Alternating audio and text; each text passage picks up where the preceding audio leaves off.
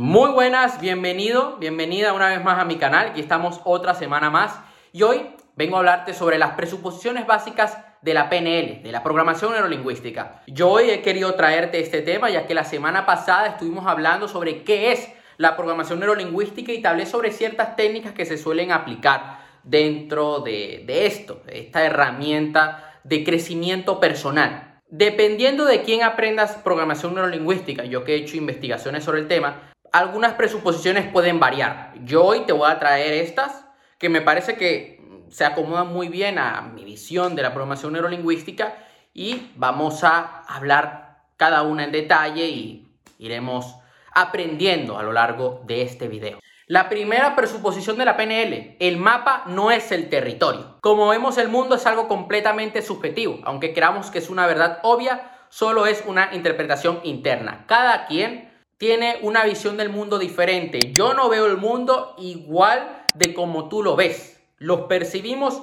de, de, diferentes maneras. Lo que pasa es que lo percibimos de una manera tan similar que nos permite comunicarnos. Pero cada persona en sí es un mundo, cada persona tiene su propio mapa en base a sus filtros, en base a sus creencias. Por eso es que de repente alguien ve oportunidades donde otros solamente ven mierda donde otros se ponen a llorar y se resignan. Nadie ve la realidad tal y como es. Nuestras experiencias vividas nos hacen que tengamos filtros a través de los cuales miramos el mundo. Eh, a eso le llamamos mapas. Aquí, esto, esta investigación que he hecho sobre estas presuposiciones dice, cuando un practitioner de PNL impone su interpretación de la realidad o elabora un juicio con respecto a lo expresado por un cliente, decimos coloquialmente que ha hecho un mapazo o que está alucinando, porque realmente ha respondido ante su mapa, no ante el mapa de la otra persona. Por eso es sumamente importante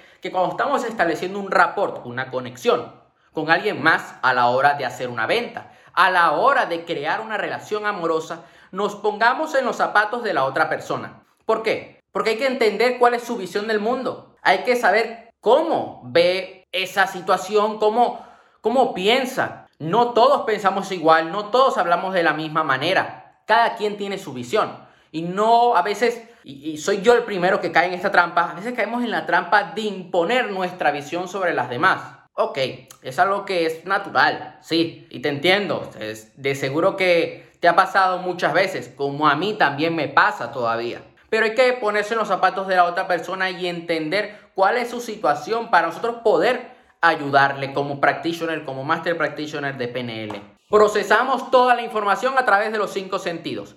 Toda la información que necesitamos podemos obtener, obtenerla sin nuestros sentidos abiertos y limpios. Eso quiere decir que hemos de observar la información más que juzgarla. Gracias a la PNL podemos entrenar y desarrollar nuestros sentidos y obtener así información de mayor calidad. La tercera presuposición de la PNL dice, todas las personas tenemos los recursos que necesitamos para conseguir nuestras metas o al menos podemos crearlos. Mucha gente busca afuera lo que tienen dentro. Nuestras capacidades, ideas y logros empiezan en nuestra mente.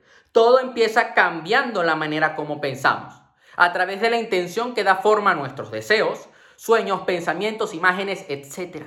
Todos nosotros tenemos estos recursos a nuestra disposición y que nadie te diga lo contrario.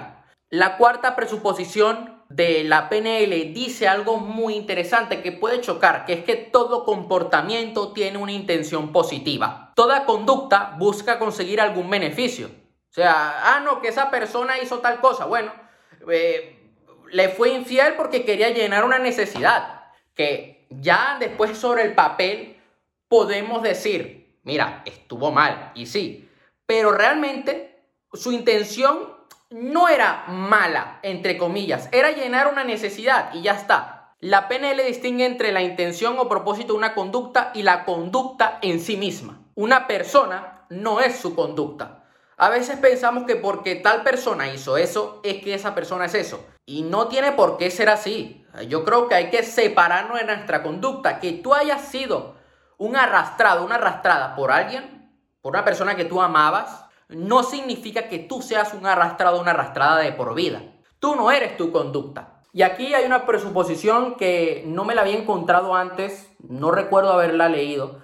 Como te digo, Hay gente que pone 16, 12, 10, va a variar dependiendo de qué tipo de escuela de programación neurolingüística sea. Y dice así, la gente funciona perfectamente. Todos operamos de la mejor manera que sabemos y aplicamos las estrategias que conocemos. Es así. Estas estrategias pueden ser más acertadas o menos para la situación en concreto, pero esto no quiere decir que el sistema esté roto. El sistema simplemente busca el equilibrio y no todas sus interacciones están al mismo nivel. Y dice, toda acción tiene su sentido. Es la onceava eh, presuposición básica de la PNL. Todas nuestras acciones tienen un sentido dentro del contexto en que las realizamos, seamos conscientes o no. Una determinada acción puede ser un recurso en, un contexto determinado y una limitación en otro distinto. Y en este momento te voy a decir una presuposición de la PNL que es muy poderosa y por eso he querido citarte todo esto que investigué para este video, que he estado estudiando, obviamente no me las sé de memoria todas, porque es información que es un poco pesada, pero que es buena saberla.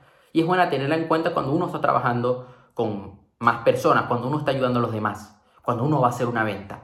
Y dice así, no existen fracasos, solo hay resultados. Esto en sí es un reencuadre. Cuando no obtenemos el resultado que buscábamos, no hemos fracasado. Yo creo que esto lo he dicho muchas veces en directos, en videos, incluso en mi cuenta de Instagram, en alguna publicación. Yo creo que uno de mis primeros, de mis primeros videos en Instagram, así ya más profesionales, por decirlo así, cuando yo estaba escribiendo los libros, fue hablando sobre esto, de que no es fracaso, es un aprendizaje. Aprendemos que debemos hacer otra cosa para conseguir el resultado deseado. El fracaso es la puerta del aprendizaje y la clave para la excelencia. Esto tiene que ver con nuestra flexibilidad. Te lo dije anteriormente. Hay que ser flexibles a la hora de hablar con más personas, de ayudar a otro.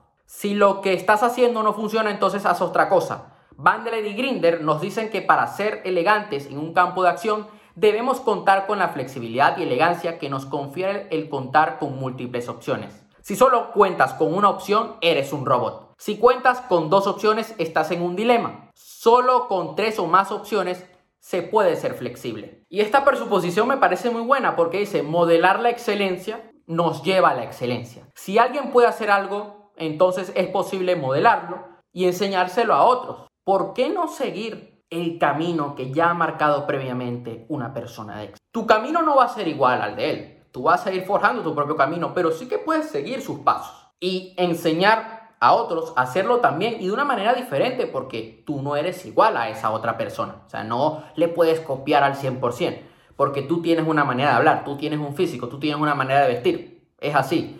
Y la última presuposición del día de hoy es, si quieres entender, entonces actúa.